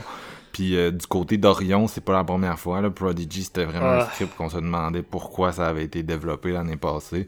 Même chose ici avec euh, Gretel et Hansel. Euh, T'as l'impression, en fait, que Orion voulait un peu rentrer dans la game de A24, là, c'est-à-dire mettre un, Ouais. un 10 millions sur un petit film euh, vraiment arty puis fucked up puis réussir à bien l'exploiter avec des trailers alléchants puis faire Ouais. du cash avec ça. Problème, c'est qu'on dirait qu'ils ont, ils ont eu exactement ce qu'ils avaient demandé puis que ça a comme backfire dans le sens où et là je vais poser une question puis je, je sais pas si vous avez la réponse si vous l'avez ça m'aidera en estime moi je la cherchais puis je l'ai pas encore trouvée. Est-ce que la voix off a été écrite dans le scénario ou est-ce qu'elle a été ajoutée après parce qu'il y avait la chienne? Parce que j'ai rarement vu une voix off puis la voix off au cinéma ça, ça a tendance à, à gosser Ouais. d'ailleurs Terrence Malick c'est aussi un, un de ses un des trucs dont il se sert beaucoup puis euh, dans son cinéma c'est un des rares qui la maîtrise vraiment bien selon moi Euh, mais la, la voix off site là c'est c'est vraiment très très très euh, louche là. Tu sais c'est c'est genre on dirait qu'ils sont comme tout le temps ah euh, ils comprendront pas ce que tellement Ouais. je veux dire. Ouais. on va ajouter des réflexions vraiment idiotes là. Tu sais on, on dirait qu'ils se disaient ah notre public de 13 ans comprendra pas ce film là fait qu'on va ajouter des réflexions puis c'est c'est pour ça que c'est le le The Witch des pauvres dans un sens euh, Oz Perkins a rien fait de mal. Comme tu disais Steven c'est lui sa game a été à la limite a été augmentée par rapport à ses films précédents. Mais le scénario avec tu sais il y y a quelques moments intéressants dans l'histoire mais c'est ça on est dans un coming of age de jeunes euh, de jeunes femmes qui découvrent son pouvoir avec toute la gimmick des sorcières. Comme t'as dit on est déjà très proche de The Witch mais c'est comme si da- dans The Witch à chaque moment Anya Taylor-Joy parlait dans sa tête euh, des espèces de petites réflexions euh, un peu fait que tu c'est comme, c'est le genre de film que tu dis, ok, qu'est-ce que ça veut être? Parce que visuellement, ça essaie de repousser un peu toutes les conventions du genre. Tu sais, on est plus dans, comme je disais tout à l'heure, est-ce qu'on est dans un film d'horreur? Je suis même pas sûr. On est plus dans ce que j'appellerais de la, de la dark fantasy, qui est quelque chose qui est toujours difficile à marketer. On repensera, encore une fois, je vais dropper Mike Flanagan, mais Before I Wake, qui est un peu dans les mêmes eaux qu'un Gretel et Hansel, c'est-à-dire la dark fantasy, très difficile à marketer, fait qu'on essaie de vendre ça comme un film d'horreur. Déjà, on augmente les chances que le public soit déçu parce qu'il s'en vient voir quelque chose qui sera pas ce qui s'est fait vendre. Euh, puis, tu écoute, fait que c'est ça, t'es dans cette... Dans cette... Mais... Je me posais la question en écoutant ça parce que en même temps, on dirait que la narration me dérangeait pas d'un point de vue où que c'était très présent dans le premier film de Perkins, puis je trouvais que ça, ça rajoutait un côté élégant, tout ça. Mon problème que j'avais avec celui-ci, c'est que, comme je disais, j'aimais l'actrice, j'aimais son delivery de la façon qu'elle qu'elle actait puis qu'elle disait ses monologues, mais l'écriture des phrases, tout ça, j'ai l'impression que ça, ça vient pas de Perkins, puis ça vient du scénariste qui vraiment ben, le scénariste a zéro confiance à son, à son public, mais je pense qu'il a juste zéro confiance à son récit, au point qu'il a besoin de mettre euh, des, des, des, des écriteaux en... Tu sais, dans le fond, je me sentais comme dans Shutter Island, avec Leonardo DiCaprio, quand l'autre arrive avec son tableau, puis il t'explique absolument tout, parce que Chris, t'es trop con pour comprendre. Ouais, c'est ça. D'ailleurs, Shutter Island aussi, stylistiquement, c'était très réussi. Mais non, euh, tu sais, je le dis, là, ici, j'ai rien contre la voix off mais c'est un procédé qui est pas très cinématographique, fait que c'est dangereux. Puis il faut faire de la bonne voix off. Terence Malick est un exemple de comment faire une bonne voix off, comment faire une voix off qui va donner quelque chose aux images puis va pas leur enlever quelque chose. Gretel et Hansel, vraiment là, c'est un exemple de voix off qui enlève la force des images, la poésie des images que tu dis tout le temps. Arc, Genre, c'est, c'est vraiment... C'est un moins dans ce film-là. C'est une béquille sur laquelle il s'accote. C'est pour ça que je me demandais à quel point ça n'a pas été rajouté en espèce de post-prod où il se disait « Ah, là, il donnait des notes au, au réalisateur, là, puis il était comme ah, on a besoin que ça soit plus clair, c'est pas clair pour le public. » Tu sais, des, des... c'est assez classique. Ouais, c'est le, scénariste qui est comme hey, « Je reviens de regarder la scène de que tu viens de réaliser de mon scénario, puis ça ressemble pas à ça, je comprends pas. Oui, oui, c'est égal symboliste, tout ça. » Ah! on devrait peut-être rajouter une phrase, tu penses pas? Genre que 824 aurait pas accepté de mettre ce genre de voix off-là, sûrement. Ben, c'est surtout qu'il aurait pas demandé à quelqu'un de changer son film comme ça, 824. Non, c'est ça. Mais en tout cas, tu sais, je veux pas tomber dans le procès d'intention non plus, parce que j'ai pas les infos exactes, comme je disais tout à l'heure, fait que je sais pas, est-ce que c'est le studio, est-ce que c'est juste le scénariste qui, qui voyait le projet comme ça dès le début, est-ce que c'est Oz Perkins même qui a fait une erreur terrible? En tout cas, peu importe c'était le choix de qui, cette voix off-là, c'est vraiment comme mal avisé.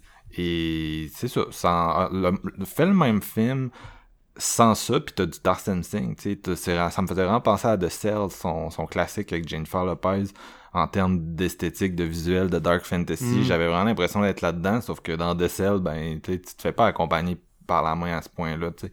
Puis laisse-moi juste me régaler des visuels, puis checker les interactions entre la sorcière puis Gretel, puis checker euh, comment comment t'as twisté l'histoire, puis je veux dire, je vais comprendre qu'est-ce qui se passe, là. Ça fait déjà 4-5 ans qu'on est dans le post, qu'on est dans le post de Witch, puis qu'on voit des, des, des, films dans ce style-là, là, des espèces de films de folk horror, mais avec euh, une twist féministe. Fait que c'est pas exactement euh, une nouveauté, là, qui est amenée ici, donc... Puis on la connaît bien, cette histoire là Je veux dire, tout le monde la connaît. c'est ça. c'est ça. Sais, dans, le cinéma moderne, euh, le, ce style d'horreur féministe-là est vraiment présent. Fait que, euh, en tout cas, c'est un peu dommage tout ça. En plus, euh, l'interprète principal est vraiment solide. Celle qui jouait la sorcière qui était dans, dans Sleepwalkers aussi, là, Alice Kriege. Puis c'est la sœur? Ouais. Ok, c'est pour ça qu'elle me disait de quoi? Aïe aïe! Puis Sophia Lillis qui nous vient de Hit là, et de Sharp Objects qui est vraiment très solide mm. là-dedans. Tu te dis, ah, elle, va, elle, va aller, elle va s'en aller loin, là, d'après moi. Et il y, a, tellement d'éléments intéressants. J'ai beaucoup aimé la musique. Euh, puis c'est ça, si on l'a pas assez dit, le visuel est somptueux, littéralement somptueux. Là, on est dans quelque chose de totalement loin de, de ce qu'on voit récemment. On est quasiment dans, dans, dans du cinéma italien, euh, de la grosse période euh, gothique. Là, Mario. Bava, d'ailleurs, Ouais, Argento, on n'est pas loin de ça. là. On Ouais. est dans le gothique, on est dans le somptueux, on est dans le travaillé, on est dans, dans l'esthétisé, on est loin du, petit- du cinéma euh, d'horreur euh, conventionnel qui drive d'un jumpscare à un autre. Euh, fait que tous ces éléments-là sont tellement forts que tu peux pas juste rejeter le film d'un revers de la main, mais hostie que la voix off me tapait ses nerfs, hostie que la voix off me tapait ses nerfs, la petite fille qui marche dans la forêt, puis avec des, des, des pensées superposées, là, arrêtez, arrêtez, une voix off, c'est, c'est, ça peut devenir un, vraiment là, un cancer pour un film. C'est ça, je dis Jeff, je vais te laisser y aller. Ben écoute, euh, je vais reprendre là, pratiquement là où t'as laissé.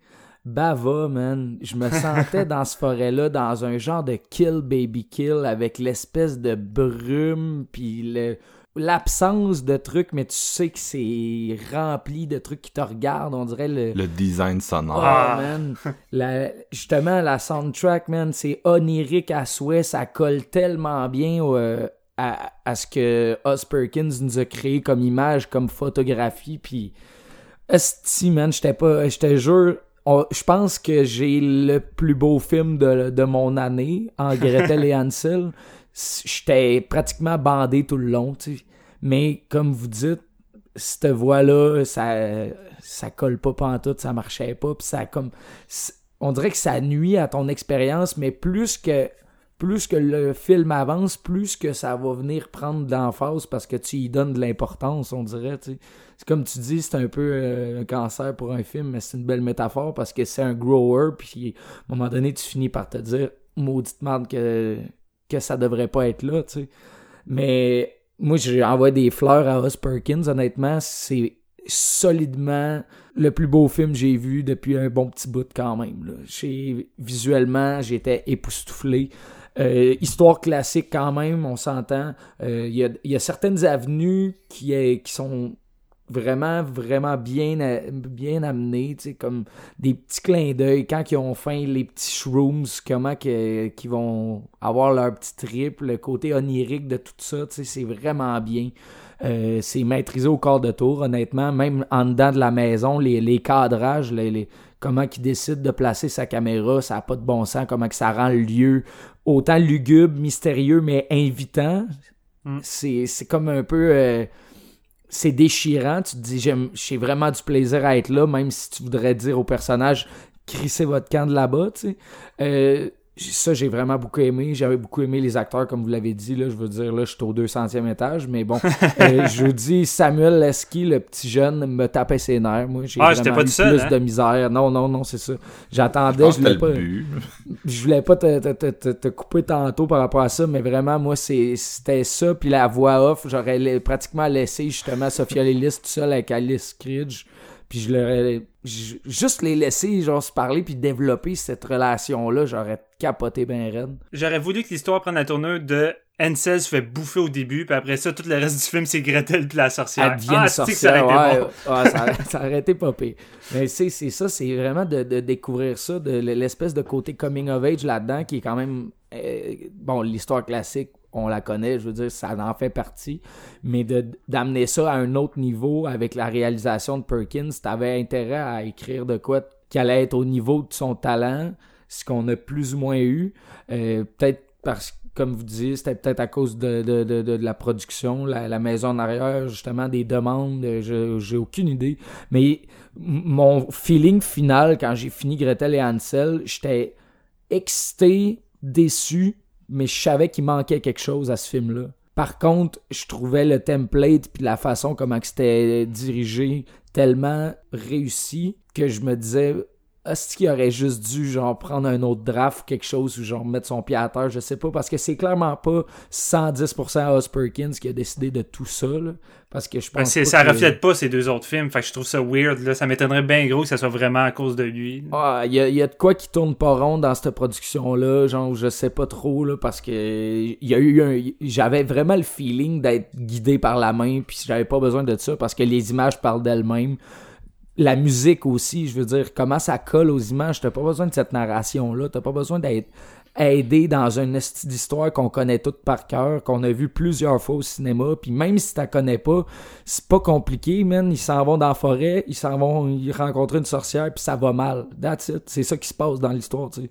Fait que je pense que, bon, c'était des mauvaises Ouais, il voulait- décisions. C'était, après moi, c'était les variations, par exemple, qu'ils voulaient mettre en, en avant par la voix off. C'était tout l'aspect euh, coming of age féministe qui existait pas dans les Gretel de Ouais, base. ouais. c'est, en fait, c'est Ansel qui, qui sauve euh, tout le monde, si je me souviens bien, en chopant un coup de hache. Mais Mm. là, euh, je parle peut-être à travers mon chapeau. Euh, puis Gretel, elle- c'est quoi déjà, elle fake, t'as fake genre des, des doigts avec des os, je sais plus, en tout cas, je sais plus.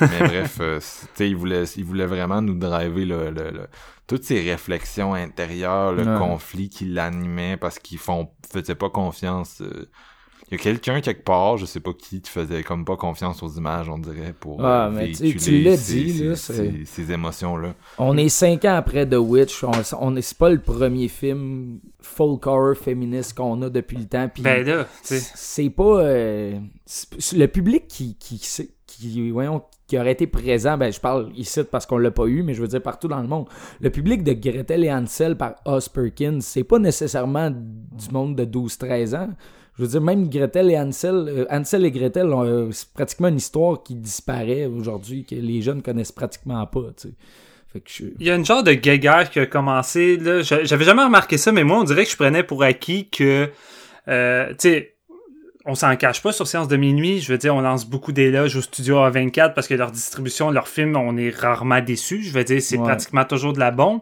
Mais il y a beaucoup de gens aussi qui détestent ça. Puis on dirait qu'ils... J'étais allé voir des critiques pour le fun de Gretel et Hansel. J'avais vu un autre film, je me rappelle plus lequel, puis il y a des- du monde qui disait la même chose. là. Mais il disait si ce film-là avait le logo de A24 dessus, la note moyenne sur Letterboxd serait plus haute.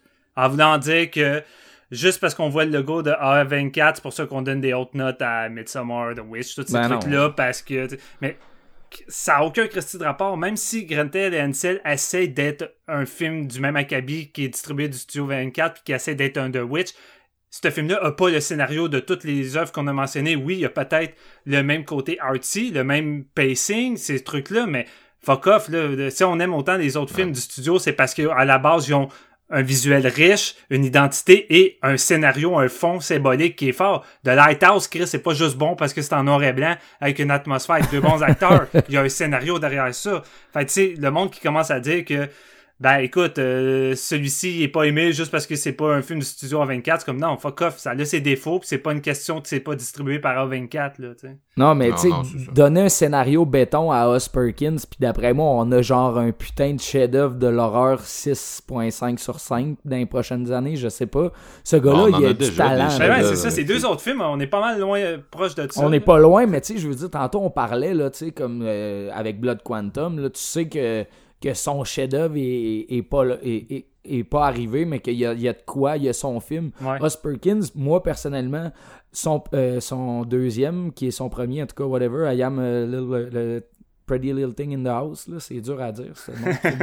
Mais, euh, tu sais, c'était- pour moi, c'était du 3.5. Black Coat Daughter, c'est du 4. Mais, mettons, avec cette réalisation-là dans Gretel et Hansel, je veux dire, donnez-y un scénario béton, puis on pourrait avoir un esti de giallo, genre fucking bien éclairé, mise en scène de feu, euh, un chef-d'œuvre, je sais pas. C'est dommage que parce qu'il était censé faire euh, A Head Full of Ghosts, là, de, qui est un roman de Paul Tremblay, qui est un des romans d'horreur les plus aimés des, des dernières années, sincèrement. Puis c'est, ça fitait vraiment bien, je pense, avec le style de Oz Perkins. Fait que d'après moi, ça peut être le, la, la, la, la balle claquée en dehors du parc. Là. Ouais. Ouais. Mais malheureusement, le projet a été donné à Scott Cooper à la place. Scott Cooper, qui a jamais fait un bon film de sa vie, je m'excuse à ses fans. Il a fait quoi? C'est- C'est-tu Deliver Us from Evil, Scott Cooper? Ou je me mélange? Non, Scott Cooper, c'est euh, Antlers qui s'en vient, mais c'est surtout euh, Out of the Furnace, euh, Black Mass, le truc avec Johnny Depp qui joue un gangster, puis euh, Ah, ok.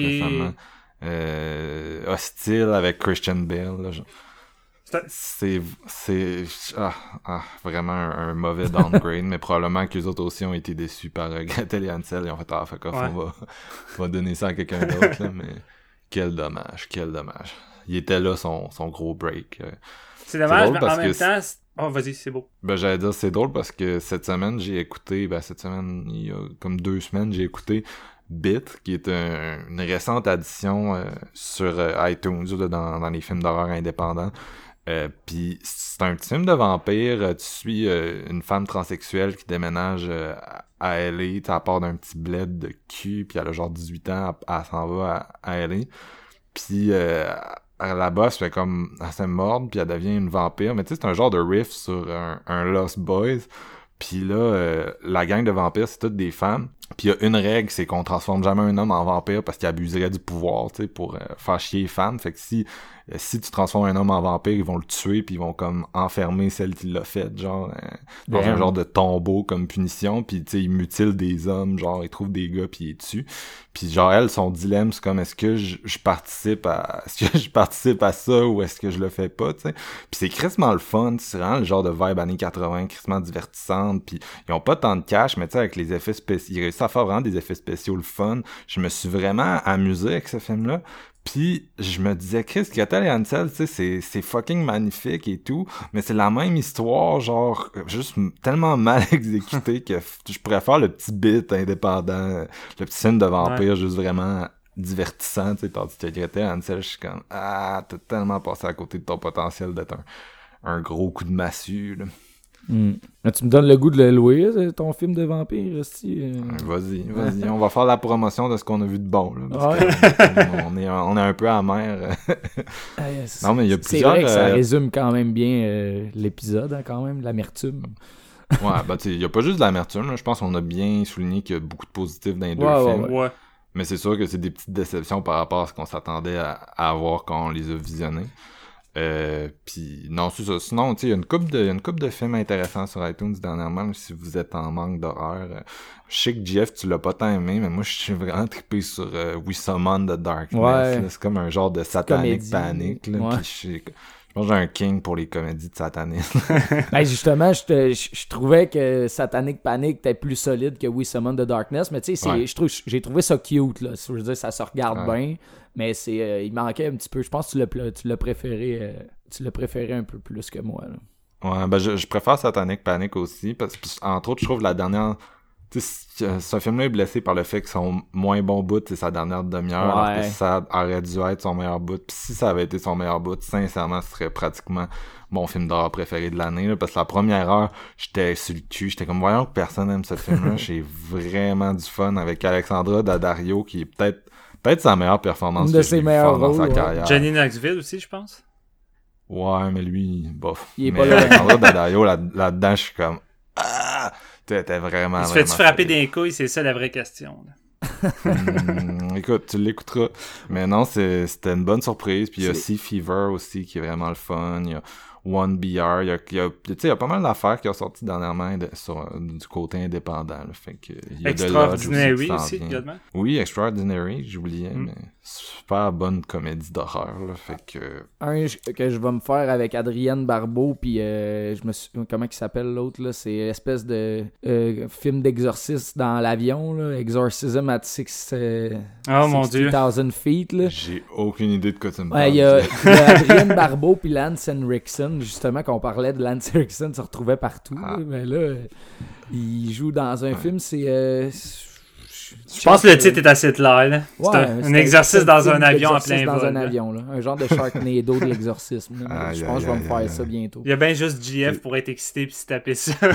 Non, mais c'est Scream Factory qui l'a produit, man. Je suis comme... Faut que je voie ça. Mais c'est drôle parce qu'on on vient de s'acheter une, une PS4, nous autres, là. C'était comme un move de, de confinement parce que on se demandait quoi faire dans le confinement, sais. Puis euh, ma, ma copine, elle a, un, un des jeux qu'elle voulait vraiment jouer, c'était Detroit euh, Become Human. Puis elle a joué en esti à ce jeu-là, d'ailleurs. Puis euh, à un moment donné, je la regarde jouer, puis là, je suis comme... C'est-tu Lance Henriksen, ça? fait qu'il est, il est même dans mes jeux vidéo. Ah, il est partout, Lance. Il n'y a, rien à faire. Il est partout. Il est partout. Tu sais, même quand on fait un épisode de Stuart Gordon, il est dedans. Ensuite, on décide de faire un épisode de John Woo, ben, il est encore dedans. Puis là, on est en train de faire un épisode d'horreur. Ben, on parle encore de Lance. Lance, c'est partout. Je pense qu'il va falloir faire un spécial sur sa carrière. On se cherchait un prochain épisode, on l'a trouvé. Lance Henriksen. Euh, Est-ce qu'on a donné nos notes? Gretel et Ansel, Steven? Ça, comment ça finit? Euh, écoute, euh, en temps normal, je pense que je donnerais genre un 2.5 à ce film-là. Puis je pense que je vais être vraiment généreux, je vais sonner généreux, je vais donner un 3.5. Mais c'est parce que je vous le dis, le visuel, l'atmosphère, la soundtrack, puis la qualité de l'acting euh, des deux actrices compense en crise face au scénario qui est vraiment pas bon. Euh, fait sais, j'ai terminé le film, puis il reste pareil avec moi. Fait que déjà là, c'est bon signe malgré les, les- le défaut majeur, tu sais. Euh, puis j'écoute, depuis, euh, depuis j'écoute sa soundtrack. Euh, puis c'est le genre d'épisode où que, tu sais, on va avoir fini d'en parler là, mais j'aurais juste envie de vous parler de toutes les money shots qu'il y a là-dedans, toutes les idées visuelles. J'ai juste envie de parler juste de ça, de- du visuel de ce film-là, mais ça donne... Vas-y. Vas-y, on t'écoute. Ben non, mais c'est pas nécessaire, là, mais... ça, ça- ça- le louer, c'est ça que ça veut dire. ben c'est ça, c'est un film à voir et non à se faire euh, raconter là, mais c'est juste c'est bourré d'e- d'effets visuels puis les idées, la, la façon que Perkin utilise les arbres là-dedans, il, arrive à rendre les, les arbres surnaturels, inquiétants. Puis tu sais, c'est- ça que j'aime de, de, de l'univers des des frères Grimm, c'est qu'en tant que tel, tu sais, il y a rien vraiment de de séparer. Ils ont différentes histoires, mais pour moi, c'est un univers qui forme un tout, ça coexiste dans, le- la même chose. Puis tu regardes l'univers de la façon que Oz Perkin crée ça dans son film, j'ai l'impression que tout ça se promène là-dedans. Il n'y a pas juste des sorcières, il n'y a pas juste l'espèce de, de monstres, euh, démons, je sais pas trop, étranges qui, vont rencontrer à un moment donné euh, en rencontrant un chasseur. J'ai l'impression qu'il y a tout dans cette forêt-là en nous montrant rien. Puis c'est ça la force de Perkins, puis c'est ça qui fait en sorte que t'as tellement des images fortes là-dedans qui vont être atténuées par les estis de dialogue. Mais quand les images sont là, je vous le dis, c'est. Je pense pas qu'on va avoir de quoi de mieux visuellement. Je parle peut-être trop vite, il reste bien des choses à voir cette année, ou peut-être pas. Pas tant que ça. peut-être pas que ça. Mais écoute, moi, juste le plan de, de, de Gretel qui décide de prendre son petit frère puis de le sortir de la maison pour qu'il dégage, qu'il s'en aille, puis elle l'amène vers une espèce de lueur rouge, comme on dirait qu'elle l'amène vers l'enfer, là. Puis ce plan-là, avec la musique, j'en avais des frissons, puis c'est boosté, c'est boosté de plans comme ça. C'est dommage, c'est vraiment dommage que euh, ça soit juste euh, dans le néant, parce qu'il y, a- rien qui accompagne ça, mais écoute, non, c'est ça. euh, 3.5, mais je vous le dis, c'est un 3.5 généreux, parce qu'en temps normal, je donnerais pas 3.5 à un film comme ça. Toi. Ouais, c'est euh, les images remportent, man. C'est c'est un 3.5. C'est vous aimez l'horreur là, 2020 là, il y en a pas de grands coups de circuit, ben écoutez-le. Vous, vous aimez le genre, ça vaut la peine d'être vu même pour son pour le scénario bof je veux dire tout le reste qu'on pense comme Steven a dit, c'est vraiment euh, un film à ne pas manquer pour son expérience visuelle et sonore, euh, c'est très très maîtrisé. Moi, je pense qu'on a deux coups de circuit pas pires en horreur. On a Invisible Man Ouais. et Bacurau.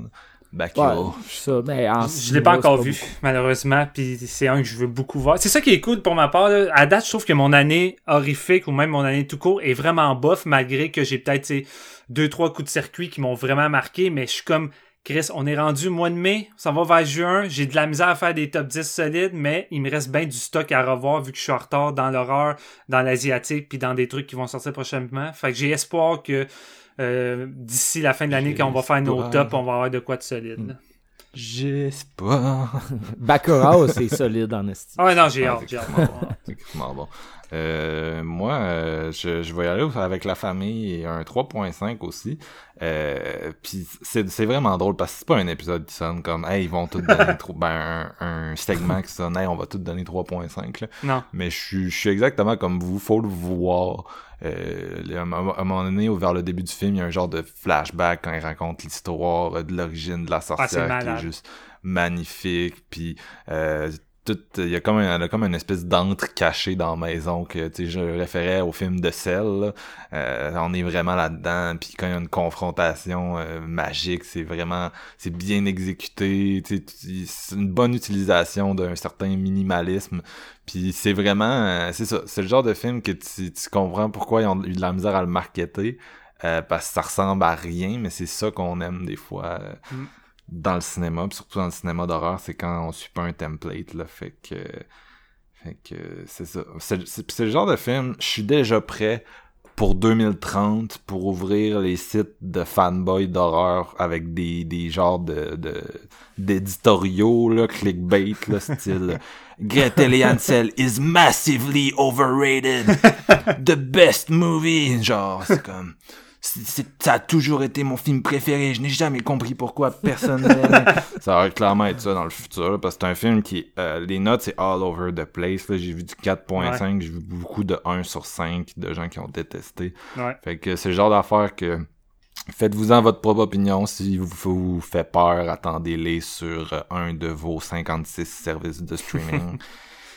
Puis c'est pas mal tout ce qu'on peut en dire, hein, je pense. Je pense fait que ouais. Fait que ça va closer cet épisode. Hey, il neige Euh, plus, les gars. Ah, moi, il y a, jamais neigé, les gars. là. Ça s'en vient, ça s'en vient. Il fait soleil. Ben, man, euh, si tu voyais dehors, il y a même pas un nuage blanc. C'est bleu, bleu, bleu, bord en bord. Je vais sortir le barbecue. Et it. là là. Gros vidéo centre-ville. Ouais, Ils ont rouvert aujourd'hui. Faudrait. Faudrait. Hey, ça se passera pas. non, malheureusement. Mais faudrait. Faudrait.